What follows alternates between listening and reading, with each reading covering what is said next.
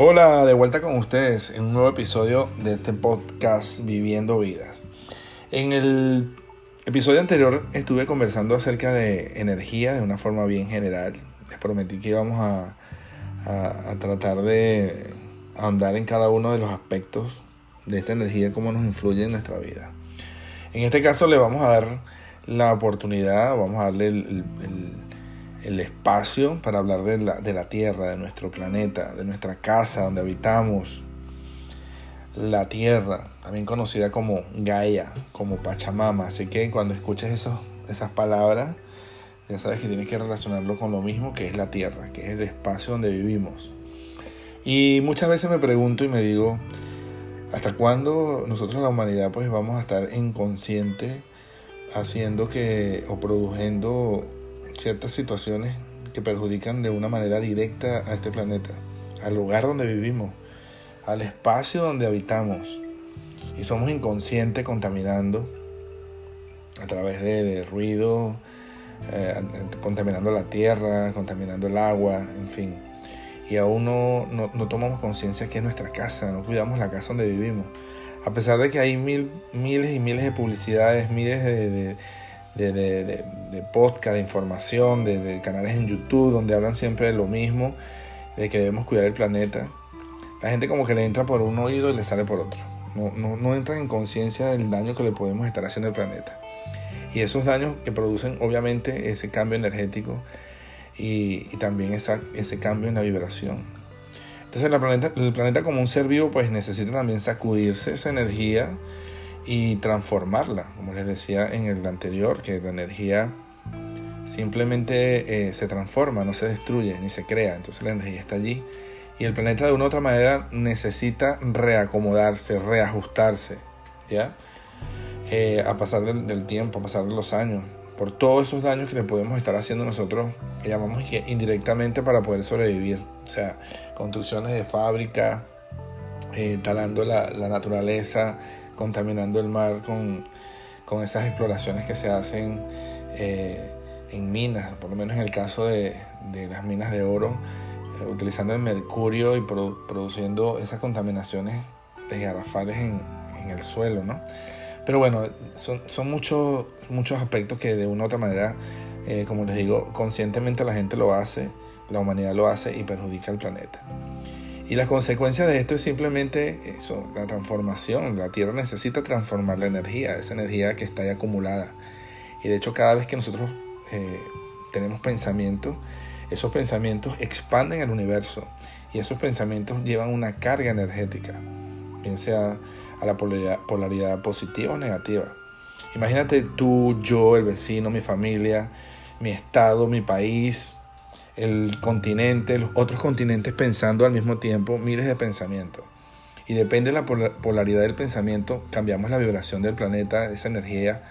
Entonces, si todos pensamos mal y estamos inmersos en esa energía de, de malos pensamientos, eso se va acumulando en un punto de la Tierra. En un punto se va acumulando energéticamente hablando, ¿ya?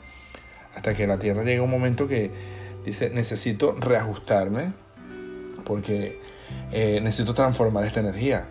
Y obviamente al sacudirme, al reajustarme, se producen esos efectos naturales que ya podemos nombrarlos como catástrofe, ya en los famosos terremotos, sismos, tsunamis, inundaciones, vaguadas, terremotos, huracanes, en fin.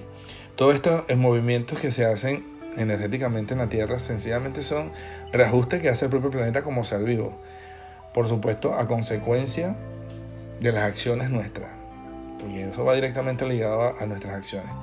Dejando a un lado que parte de, esos sismos y de todas esas catástrofes, también este, hay teorías que hablan de que son producidas por el hombre, es decir, que el hombre también produce directamente explosiones o terremotos, ¿ya? Pero bueno, ese es un tema también que vamos a estar conversando mucho más adelante. Volvemos a caer entonces en el punto energético de la Tierra. Ya entendemos que la Tierra es un ser vivo y también como tú, como yo, necesita reajustar su energía. Así como hablé en el, episodio pasado, que bueno, me siento pesado, sin energía, y voy y me doy mi baño y activo y, me, y, entonces esa energía la transformo a una energía eh, pujante o, levanto esa batería, como quien dice, al, por lo menos al 90%. Lo mismo pasa con la Tierra. Y la Tierra pues se reacomoda. Espero que por lo menos de mi forma coloquial de explicarla eh, hayan podido más o menos entender ese tema de nuestros pensamientos y nuestras acciones perjudican directamente a la energía del planeta. Por ende su vibración y la frecuencia. Y las consecuencias ahí explícitas. Bueno, entonces yo les voy a hablar acá que tengo apuntado esos siete chakras de la Tierra, como para manera de información. Tengan eh, esos sitios y si alguna oportunidad tienen de ir hasta allá y visitarlos, pues sería maravilloso conectarse con esas energías directamente en ese punto.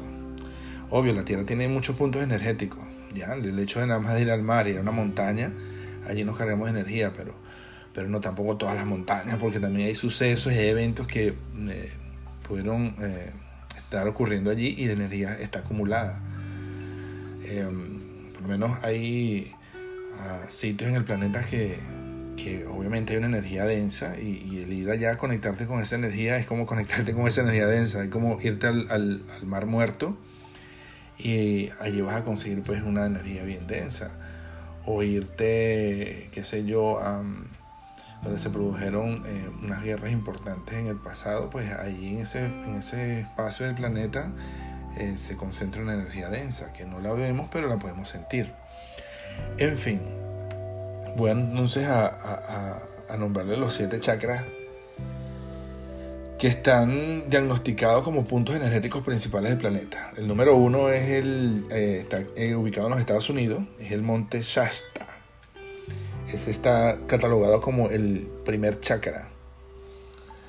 Eh, se dice que allí hay un torrente de energía impresionante y lo que emana pues ese punto de la tierra es, maravilloso. Normalmente no he tenido la oportunidad de ir. Espero que en algún momento cuando las cosas mejoren pues ir y visitarlo. El segundo chakra está ubicado en, entre Bolivia y Ecuador, en el lago Titicaca. Ya se dice que ese lugar está rico, lleno de muchos eh, cuarzos. Está entre la cordillera de los Andes. Entonces ahí está ubicado el segundo chakra, un chakra terrestre. El tercer chakra está en Australia, llamado Uluru y Catajuta, así mismo, Uluru y Catajuta en Australia. Se dice que la función de este chakra es mantener la, vitalidad de la tierra y todas las especies vivas. El cuarto chakra está ubicado en el Reino Unido. Se llama Glastonbury Stasberry.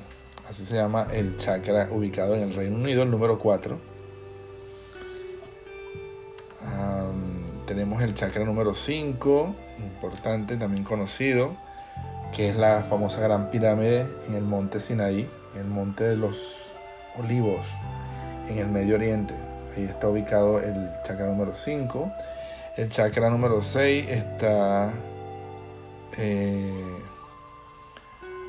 se dice que es el chakra, el chakra del tercer ojo, está ubicado en la Europa Occidental. Eh, específicamente eh, cerca de Stonehenge está ubicado el chakra número 6, el chakra representante del tercer ojo. Es decir, que allí la conexión mística debe ser bien impresionante. Y el séptimo chakra, o el chakra coronario, está ubicado en el monte Kailash, en las montañas del Himalaya, en el Tíbet. Entonces aquí también estará eh, lleno, impregnado de mucho misticismo ese punto energético del planeta. Ok, a pesar de todos estos siete chakras, también existen otros sitios en el planeta que también emanan una energía eh, de equilibrio para, para, el planeta. Así como nuestro cuerpo, que también en las manos tenemos puntos energéticos, en los pies, ¿ya? Eh, en el cuello, en los brazos, tenemos puntos energéticos. La Tierra también tiene otros puntos energéticos, no son los, chakras, pero bueno, son puntos energéticos cargados de mucha, mucha energía. Está el Triángulo de las Bermudas, está Karachi en Pakistán, está el Triángulo del Mar del Diablo en Japón, está el monte Fuji en Japón, está Maui en Hawái. Eh, conozco personas que han ido y se han conectado con esa maravillosa energía, me dicen que es algo impresionante lo que se siente energéticamente hablando en, ese, en esa isla en Hawái.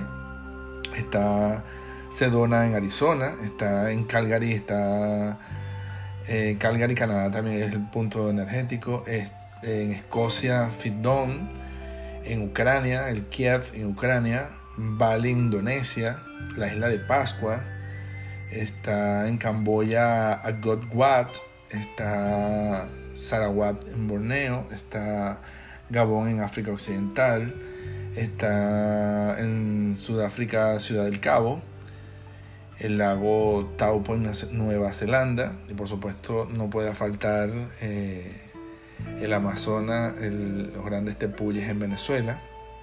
De hecho se dice que es uno de los lugares más antiguos del planeta. Pero bueno, ese es un tema que también lo vamos a expandir, lo vamos a hablar en otra oportunidad. Volviendo en general al tema energético de la Tierra, es importante abrir conciencia y estar conscientes de que debemos cuidar, perseverar nuestra casa. Así como la casa, el techo donde tú vives, lo tratas de mantenerlo limpio y ser ordenado y cuidar las cosas que tienes, cuidas tus muebles, cuidas tu televisor, cuidas tu cama, cuidas tu ropa.